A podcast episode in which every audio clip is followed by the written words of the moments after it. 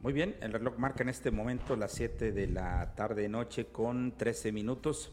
Es el momento, es el tiempo de encontrarnos con usted a través de esta plataforma, a través de este vehículo de comunicación. Estamos eh, listos, estamos ya preparados para el desarrollo eh, informativo de este segmento correspondiente al día de hoy, que ya es, imagínese usted, el primer día del último, eh, del último mes del año 2021. No volverá jamás un primero de diciembre del 2021, Exactamente, ¿no? Es que empezó a temblar, ¿qué pasó?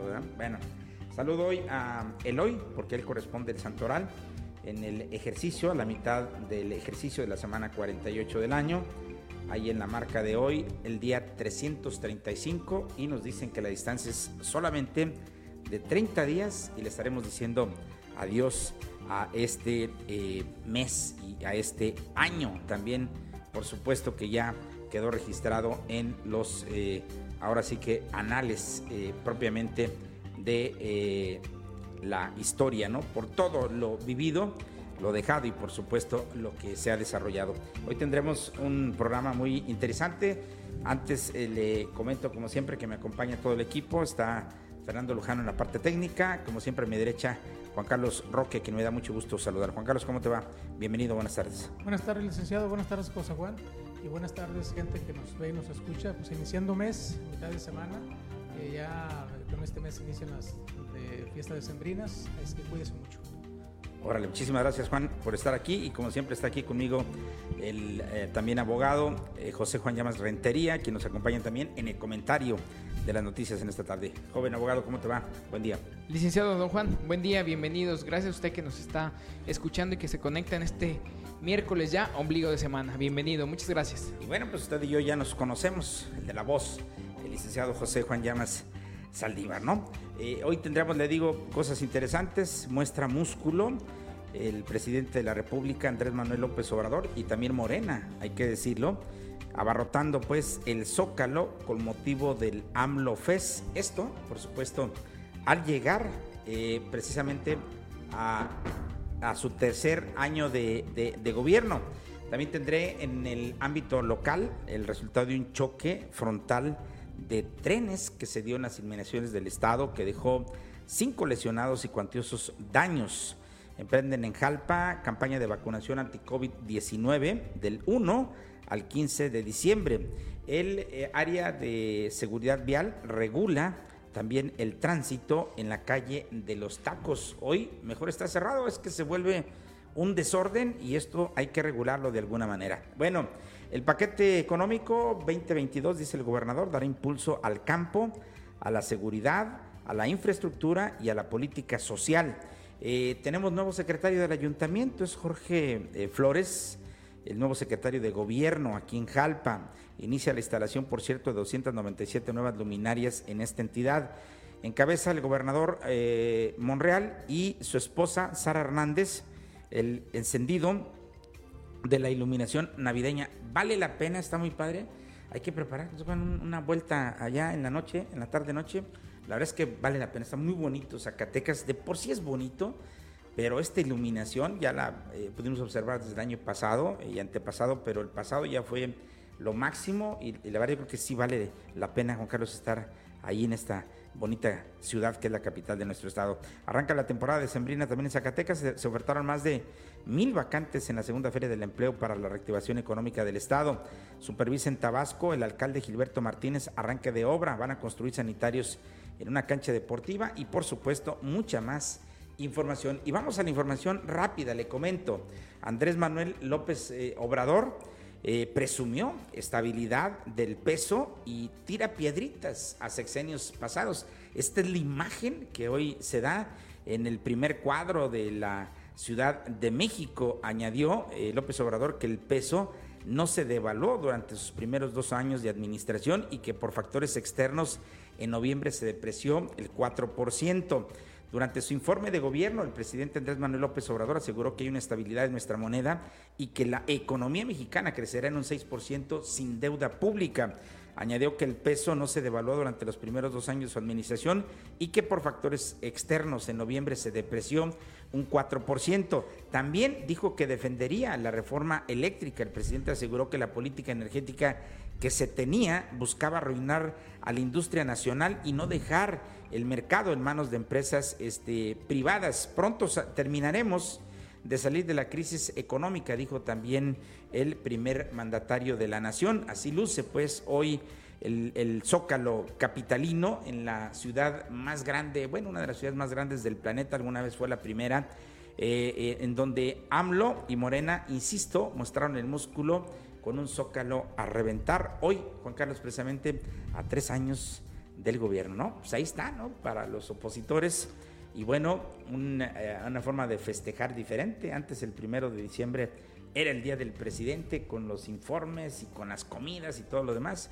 Hoy en México así están las cosas. Y nos pagaban doble a nosotros que trabajamos en la empresa. Bueno, así eso ya pasó. eso ya pasó, pero hoy más de, más de 70 mil personas ahí en el Zócalo. Y bueno, ahí está el mensaje que, como dices tú, el, el, presidente da a los oponentes. Eh, en muchas redes sociales a veces opinan de que quieren que el presidente se vaya porque no está haciendo bien las cosas. Ahí está la respuesta, más de 70 mil personas. Bueno, ahí viene la revocación en abril. Habrá una oportunidad para el pueblo de México que si no estamos a gusto con el gobierno y con el presidente, bueno, pues lo manifestemos, ¿no? Ojalá y todo salga bien y salga adelante. ¿Algún comentario? Pues bueno. Así es, licenciado, ¿no? Pues como lo dice don Juan, demostrar un colmillo en una parte, este, sin duda. Estamos hablando de que somos 50 millones de personas que votamos en este momento, entonces pues es una parte mínima a comparación, pero de que se mostró músculo, se mostró músculo. Bueno, pues ahí están las cosas y bueno, pues nosotros vamos a regresar eh, y entrar de lleno a la información eh, local que se da precisamente en el estado. Y bueno, déjeme decirle eh, a usted que hoy se dio un choque, ahora sí que valga repetirlo, valgo decirlo, de trenes que dejó cinco lesionados y cuantiosos daños. Esto se dio a la altura del fraccionamiento Taona, allá en Zacatecas Capital. Las máquinas de dos ferrocarriles impactaron de frente a la altura del fraccionamiento Taona en Ciudad de Zacatecas. En menos de 24 horas, pues ocurrió otro accidente ferroviario en la capital zacatecana, de la cual la Secretaría de Infraestructura y Comunicaciones y Transportes dio cuenta el día de hoy de que trabajaron para eh, resolver este asunto. En esta ocasión se trata pues de un impacto eh, de frente de dos eh, ferrocarriles justo a la altura del fraccionamiento que ya mencionamos. Hay cinco personas lesionadas. A las seis y media de la mañana, las máquinas de dos trenes de la empresa de ferrocarriles mexicanos, la Ferromex, chocaron de frente. En el impacto se descarrilaron 11 vagones. Uno de ellos causó daños a una vivienda en la zona habitacional. Bueno, estamos hablando de que el tren sigue prácticamente atravesando la ciudad y bueno, pues esto es lo que sucede. Pues yo creo que antes de que termine el año, ¿no? Es más, este año ya teníamos algunos... Mínimo una vez al año pasa esto. Mínimo una vez al año, ¿no? Así es, y te imaginas estar dormido seis, seis de la mañana y media y de repente escuchar el estruendo y encontrar lo que decían en las redes sociales, eh, medio vagón en mi casa y el eje de unas ruedas ahí dentro de la habitación está tremendo. Está tremendo y es una arma, una herramienta, la verdad, muy pesada. Bueno, al arribar los elementos de protección civil, brindaron atención a cinco personas, entre ellas uno de los maquinistas. Todos fueron trasladados a recibir precisamente atención médica. Dos máquinas del ferrocarril chocaron de frente a la altura del fraccionamiento Taona en la ciudad de Zacatecas, lo que provocó que 11 vagones volcaran. Uno de ellos causó daños estructurales a una de las viviendas, en donde ya pues ya se reportaron cinco personas lesionadas. Y estamos hablando de uno de los fraccionamientos más exclusivos también de la ciudad de Zacatecas. Pues sí, nomás que son los que están más pegados propiamente a las vías. Así están las cosas, representantes de la Secretaría de Comunicaciones y Transportes, es infraestructura hoy y comunicaciones y transportes, así como de la Guardia Nacional División Camino, realizan las primeras investigaciones también para establecer cómo ocurrió este choque frontal de dos líneas de eh, convoy de furgones que transportaban, para variar, imagínese usted, maíz. Así son las cosas el día de hoy. Pero bueno, Juan Carlos, hay más información porque realizan trabajos de desasolve en el colector general de aquí, del municipio de Jalpa. El gobierno municipal, encabezado por el licenciado Nuevo Guadalupe Esparza, en coordinación con el Sistema Municipal de Agua Potable, iniciaron los trabajos de desasolve en el colector general de drenaje del municipio. Estos trabajos se llevan a cabo gracias al apoyo de la Secretaría del Agua y Medio Ambiente, quien proporcionó una máquina especializada como es el conocido Bactor, un camión cisterna, así poder, para poder comenzar con las maniobras para destapar y desasolvar el colector general que bajarán los niveles de aguas negras en las líneas de drenaje que ya se presentan fugas por la zona del rastro municipal. Bueno, pues así están las cosas. Por cierto, un camión de estos tiene ya el municipio de Tabasco, ¿no? Hay que decirlo. De hecho, eh, fuimos nosotros a cubrir la, la nota y nos platicaba personal del sistema municipal de agua potable que le pidieron el apoyo a Tabasco, pero el personal de Tabasco nos, les dijo que pues como era nuevo, no sabían, no están capacitados. No están capacitados y no sabían el uso ideal de este de esta maquinaria. Este es un sistema hidráulico, una manguera que entra de manera hidráulica y empieza a desasolvar varios metros. Es algo muy importante. bueno, destapa La famosa víbora que le llaman. Fíjate nada más. Bueno, pues así están las, las cosas. Cabe señalar que los trabajos se iniciaron, por cierto, en la zona del rastro municipal, donde existen algunos predios particulares a los que se les enviará un previo aviso en el que tendrán que autorizar la entrada del Bactor, así como realizar el trabajo de manera completa y de calidad para evitar que esto se convierta en un foco de infección que se localizaba detrás del rastro y brindar un mejor servicio a los jalpenses. Pues ya sabe usted cómo huele de por sí bonito y lo tapado el drenaje, imagínese. Pero bueno, por fortuna este asunto cambió. Pero bueno, emprenden en Jalpa vacunación anti-COVID y esta tendrá lugar del primero al 15 de diciembre. Así es, a partir de este primero de diciembre hasta el 15 del mismo mes, en este municipio se estarán vacunando a personas rezagadas que no se vacunaron en su momento, a partir de los 18 años de edad. Cabe mencionar que esta, es, esta no es para personas que les falta una dosis, sino para personas que serán inmunizadas por primera vez inmunización que se lleva a cabo en el DIF municipal Casa de la Cultura. La vacuna aplicada es la AstraZeneca, vacuna que para muchos es considerada una de las mejores por su baja presentación de reacciones y la menos indolora. Así lo detalló don Juan N., quien se vacunó por primera vez. Y esta vacuna sí la admite, ¿no? El gobierno de los Estados, Unidos, porque ese era un problema, ¿no? La gente le hace la cruz. Yo me fijé el, domingo, ¿no? Que decían que había unas cancino, creo que. nadie se quiso. Y nadie le quiso entrar ahí a las, a las cancino. Bueno, eh, hoy está AstraZeneca, eh, también a los chavos de 15, 17 les tocó eh, de la otra, ¿no? De la Pfizer. Entonces, pues bien por eso, ¿no? Personal del sector salud explicó que del el día 11 se aplicarán segundas dosis de personas que tengan alguna vacuna pendiente, detallando que ya se hayan aplicado, la, dependiendo pues de la vacuna que se hayan aplicado en alguna otra campaña o de momento no hayan recibido la segunda dosis. Yo le recomiendo a la gente que esté en esa circunstancia, tanto a los que son rezagados o a los que ya les aplicaron una dosis, que vayan y se informen, ¿no? Porque este módulo estará de manera permanente, Juan Carlos, aquí en las instalaciones de la Casa de la Cultura, como estamos observando, y me da mucho gusto saber que la gente está respondiendo, Juan Carlos, este llamado que hace el, el gobierno federal, el gobierno del Estado y por supuesto el gobierno municipal. Sí, me da mucho gusto también a mí porque pasamos hoy en la mañana y había bastante personal, eh, personas que estaban eh, esperando para vacunarse y jóvenes también. Entonces, pues bueno, aproveche ahorita la, ocasión porque este módulo va a estar ahí permanente y pues más que nada, pues se vacune. Así es. Bueno, pues ahí está la, la invitación. Más detalles, usted puede encontrarlos a través de pulsoelsur.com.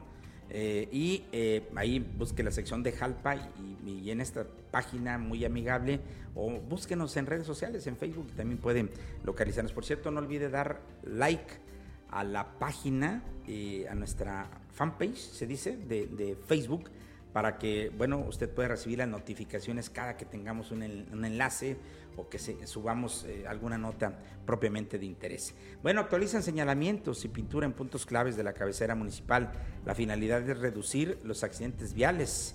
La policía de tránsito, como antes le conocíamos, bueno, pues es la que está eh, ahí aplicando estas maniobras junto con personal del actual gobierno municipal. Personal de la delegación de Jalpa del área de seguridad vial aplica mantenimiento en dichos puntos en coordinación con el gobierno, municipal. Las principales calles fueron eh, Juárez, entre crucero J. Mota Padilla, la Emiliano Pilar, de igual forma el crucero de la J. Mota Padilla, esquina con Madero, los cruceros peatonales de la Plaza Arechiga, dentro del primer cuadro de la zona urbana de la entidad, la calle Niños Héroes, la 20 de noviembre, la calle Reforma, también formaron, forman parte de esta rehabilitación, entre otras calles más. Así es, cabe destacar que se pintaron también y se instalaron 20 cruces peatonales, 10 salidas y entradas sobre el libramiento y tránsito pesado, 45 eh, altos de calle y la pintura con, eh, la pinta más bien con pintura amarilla sobre la glorieta en sus altos y también señalan. Se ve bien Jalpa, ¿eh? Juan Carlos, hay que decirlo. Esto agregado al trabajo que trae la presidencia municipal en cuanto a limpieza de guarniciones y todo este tipo de cosas, pues eh, está bien, esto hay que decirlo y hay que reconocerlo, así como decimos, sabes que no hacen nada por las calles que están tapadas los efectivos de tránsito, hoy estamos viendo que están haciendo una buena eh, labor en ese sentido y sobre todo lo hicieron rápido, mira, se ve bien limpio, ojalá viera el paisanaje eh, que viene y bueno, pues los locales y todos nos sintamos mucho mejor en razón pues de estas eh, actividades. Pero bueno, también se quejan del mal estado del camino al Realito, así luce esta que lamentablemente es una ruta hasta de turismo, imagínese usted.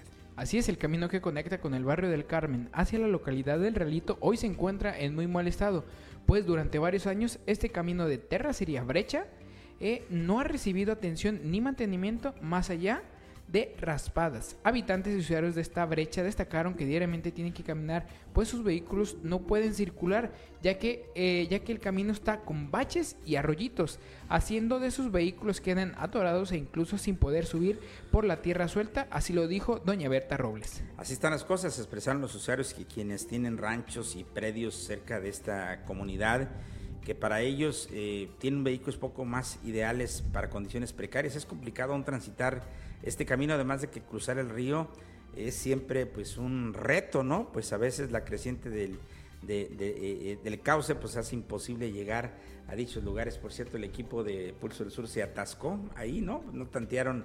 Es que es muy engañosa, ¿no? Esa, esa entrada. Ojalá y, ya le, le, vean ahí. Es que mientras no le vean mm, desarrollo a la zona del realito, fíjate que a mí se me antoja este tema de crecerlo turísticamente, poner otro monumento, ¿no? Enorme, porque ya la gente tiene de por sí el hábito de, ir a hacer ejercicio de, por la mañana. es muy padre, además, te brinda una vista preciosísima por ahí de las 7, 8 de la mañana. Entonces, pues ojalá ya se esté pensando por ahí con un puente. Pero bueno, el tránsito regula la vialidad en la calle de los tacos. ¿Se acuerda usted que nos quejamos apenas esta semana de que no les decía nada? Bueno, pues hoy permanece cerrada la circulación vehicular desde las 8 hasta las 12 del día. No sé si esta medida le parece bien, Juan Carlos, o le parece mal propiamente a la gente. Así es, tras la problemática entre vecinos de la calle 20 de noviembre, donde se ubicaban los puestos de los tacos desde hace ya unos meses, hoy la policía vial del municipio confirmó que a partir de las 8 de la mañana y hasta las 12 horas del mediodía permanecerá cerrada la circulación vehicular. Esto en el tramo que comprende la calle Niños Héroes hasta la calle Madero, en el tramo eh, de la habilidad del 20 de noviembre. Ahí donde se ubican estos negociantes o negocios ambulantes, el fin es evitar aglomeraciones por parte de los compradores que se estacionan en doble fila, incluso obstruyen la salida de las cocheras. Se ve bien, ¿eh? La gente no tenemos el hábito, Juan Carlos. Llegamos a comprar, nos paramos y luego se para otro atrás y se vuelve un desmadre, hay que decirlo con esas palabras. Y qué bueno, ¿no? Que hoy la autoridad vial está haciendo eh, algo, ojalá lo haga también en la reforma, en el tramo de la frutería esta muy conocida. Y bueno, en todos aquellos espacios. No me imagino ahora en, en, diciembre, me están dando a conocer que el, el, eh, nuevo palenque o las instalaciones se van a poner sobre madero. Imagínate, casi esquina con, con Porfirio Díaz. Va a estar interesante ahí este, este asunto, ¿no? Porque luego nosotros lo vivíamos aquí, ¿no? Que llegan y se estacionan a doble. Esa es la única vialidad que va a estar abierta ahora en diciembre. Ojalá y se pongan las pilas. Pero bueno, Inicia instalación de 297 nuevas luminarias en Jalpa. El gobierno eh, de Jalpa, que encabeza Noé Esparza, eh, inició ya las, eh, la instalación, insisto, de 297 nuevas luminarias tipo LED en 11 colonias y comunidades de este municipio. El objetivo de este programa es bajar el consumo energético, así como también ofrecer a la ciudadanía mejores condiciones para transitar, ya que la iluminación pues, nos brinda seguridad al mantener una buena iluminación en las calles. Pero bueno, Juan Carlos Jorge Flores es el nuevo secretario de Gobierno Municipal en Jalpa. Así es, la tarde de este lunes, dentro del Salón de Cabildo, se celebró la quinta sección ordinaria, donde se eligieron a quien fungirá como nuevo secretario de Gobierno, el licenciado en Administración de Empresas y Negocios Internacionales, Jorge Eduardo Flores Olmos. Fue el presidente municipal, el licenciado Noé Esparza, quien le rindió protesta al nuevo secretario de Gobierno, a quien pidió dirigirse siempre con responsabilidad en las funciones que él que a él le correspondan, quien hoy sustituye el nuevo rector de la Universidad Politécnica del Sur de Estado, al profesor Aníbal Valenzuela. Bueno, pues así están las cosas. Como usted sabe, Aníbal está hoy eh, en la coordinación de la Universidad Politécnica del Sur de Zacatecas, bueno, lo que se conoce como la rectoría, es el nuevo rector de esa institución, luego de ocupar pues eh, los dos meses y días que lleva el gobierno de Jalpa. Bueno, en otro orden de informaciones, allá en Tabasco supervisó el alcalde Gilberto Martínez el arranque de una obra. Van a construir sanitarios en una cancha deportiva. El recurso destinado para esta acción es del orden de los 330 mil este, eh, pesos. El alcalde, insisto, dijo que la inversión para esta obra, que habrá de inaugurarse a más tardar el 31 de diciembre, asciende a 330 mil pesos. En su mensaje, el alcalde tabasquense afirmó que mejorar la infraestructura deportiva del municipio va a impactar en la realidad que vivimos y además recalcó que para realizar esta obra había una añeja petición que durante años, bueno, pues lamentablemente se ignoró. Pero Juan Carlos, hay más información importante. Sí, el paquete económico 2022 dará impulso al campo, seguridad, infraestructura y políticas sociales, esto lo dijo el gobernador David Monreal. En entrevista con la nueva gobernanza, el mandatario reiteró que se impulsará la reconstrucción de carreteras, lo que va a beneficiar a los sectores productivos y atractivos de, eh, empresas. Con el plan de apoyo anunciado por el presidente, han, arribado al Estado 490 elementos de la Guardia Nacional y 700 más del Ejército Mexicano. Esto para brindar seguridad en todo el territorio zacatecano. Así es, digo que se realizará una jornada masiva de vacunación contra COVID-19 para rezagados y también para adolescentes, que es lo que está sucediendo precisamente aquí. Le comento que el gobernador eh, Monreal envió la propuesta del paquete del próximo año a la legislatura, a la 64 legislatura del Estado, para su análisis y aprobación. En él se priorizan el impulso al campo, la seguridad de infraestructura carretera y además el robustecimiento de la política social. También el gobernador este, David Monreal eh, y su esposa, Sara Hernández de Monreal, encabezaron eh, con un mensaje el encendido de la iluminación navideña y con ello, bueno, pues arranca la temporada decembrina precisamente en Zacatecas, en un ambiente pues familiar. Las y los zacatecanos disfrutaron del desfile de carros alegóricos y antojitos de la temporada. Se abrió, se abrió también el paso a la circulación vehicular en la calle Fernando Villalpando, esto luego de la reparación del socavón, usted lo recuerda, bueno, con el apoyo del presidente Andrés Manuel López Obrador, la nueva gobernanza es se esmera en brindar seguridad a lo largo y ancho precisamente del estado, de modo pues que con el encendido de la iluminación de las calles y callejones, villas y el monumental árbol navideño en el centro histórico, el gobernador pues y su esposa eh, de alguna manera, bueno, pues encabezaron esta temporada decembrina. Mire usted qué bonito, qué bonito se ve, esto hay que decirlo este, con mucha este, eh, responsabilidad. Zacatecas es muy bonito, pero la verdad es que esta época le han puesto empeño y, se puede, se puede este, observar como lo estamos viendo ahí, que luce muy padre. La verdad es que si usted tiene la oportunidad de aquí en adelante, vaya, hágalo antes que se acerquen más las fechas claves como el, la Nochebuena o el fin de año para que pueda usted disfrutar sin duda alguna de este manjar eh, iluminativo que nos está ofreciendo hoy pues en la capital de nuestro estado. Pero bueno, voy a cambiar la temática, le comento, le, comento que en tiempo y forma envió pues también el gobernador David Monreal el paquete económico 2022 al Poder Legislativo. Esto eh, eh, lo envió, la dice que en tiempo y forma eh, David Monreal envió eh, eh, anoche al Poder Legislativo la propuesta de paquete económico para el ejercicio fiscal 2022, el cual está diseñado para generar desarrollo y bienestar en Zacatecas, como ya lo comentamos, ¿no? Y bueno, hay más información porque el gobierno de Zacatecas llevará a cabo la Jornada Estatal de Fomento a la Lectura y Cultura de la Paz 2021. Así es, se realizarán los días 3, 4 y 5 de diciembre esto con el fin de promover la lectura y la cultura en contexto de violencia, inseguridad, pobreza, vulnerabilidad y el objetivo, eh, esto eh, bajo el lema cultura, cultura de la paz, los días 3, 4 y 5 de diciembre el gobierno de Zacatecas a través del Instituto Zacatecano de Cultura, Ramón López Velarde, llevará a cabo la jornada estatal de fomento a la lectura uno de los ejes eh, electorales de la nueva gobernanza que cabeza el gobernador David Monreal Ávila es la restitución del tejido social y una de las vías para lograrlo, entre otras acciones de carácter artístico, cultural, es el fomento a la lectura. Bueno, pues estos eh, días se desarrollarán pues talleres en el Centro Cultural Ciudadela del Arte y serán impartidos por los talleristas Adriana Rincón, Adriana Berenice Zavala del Fondo de Cultura eh, Económica. Pero bueno, hay más información. Fortalece el gobernador David Monreal políticas de igualdad para prevenir y erradicar la violencia contra las zacatecanas. En el marco del Día Internacional de la Eliminación de la Violencia contra las Mujeres, dependencia de la Administración Estatal, realizan actividades de concientización. Una de las prioridades de la nueva gobernanza es garantizar inclusión, seguridad, paz y el bienestar social de las mujeres y niñas. Así es. Bueno, pues déjeme decirle que en otro orden de ideas eh, también con inversión de 28.4 millones de pesos, el gobierno del estado impulsa la rehabilitación de vialidades en la capital de Zacatecas.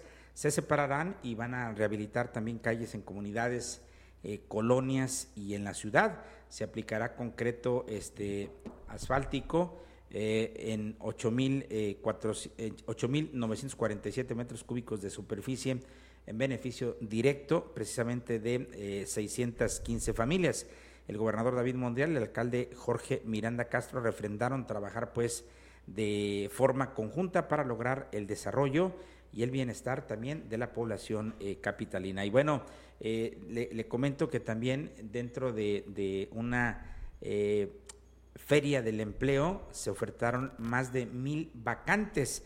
Se contó con la participación de 50 empresas instaladas en la entidad que pusieron a disposición de las y los zacatecanos más de mil vacantes para operarios, técnicos y profesionistas. Así, así es, son mil eh, treinta siete vacantes para operarios, técnicos y profesionistas, así como la participación de 50 empresas instaladas en la entidad. El gobierno de que encabeza David Monreal Ávila realizó la segunda Feria del Empleo para la reactivación económica Zacatecas 2021.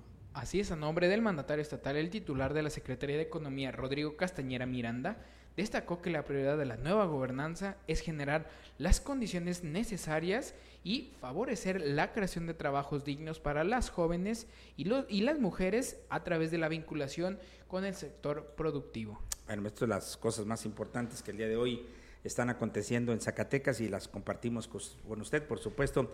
Saludo a nuestro amigo este, Olivia Ávila, eh, que nos está viendo, al buen amigo Lalo Esparza, tenía mucho que no te veía, amigo. Saludos, ¿no? Desde acá. Eh, la señora Berenice Concesión también la saludamos de acá, Lulú Sandoval, eh, Carlos Aparicio, Ana Lilia Soto, Elías Huerta, Salvador este, Ibarra González, te saludo también, amigo.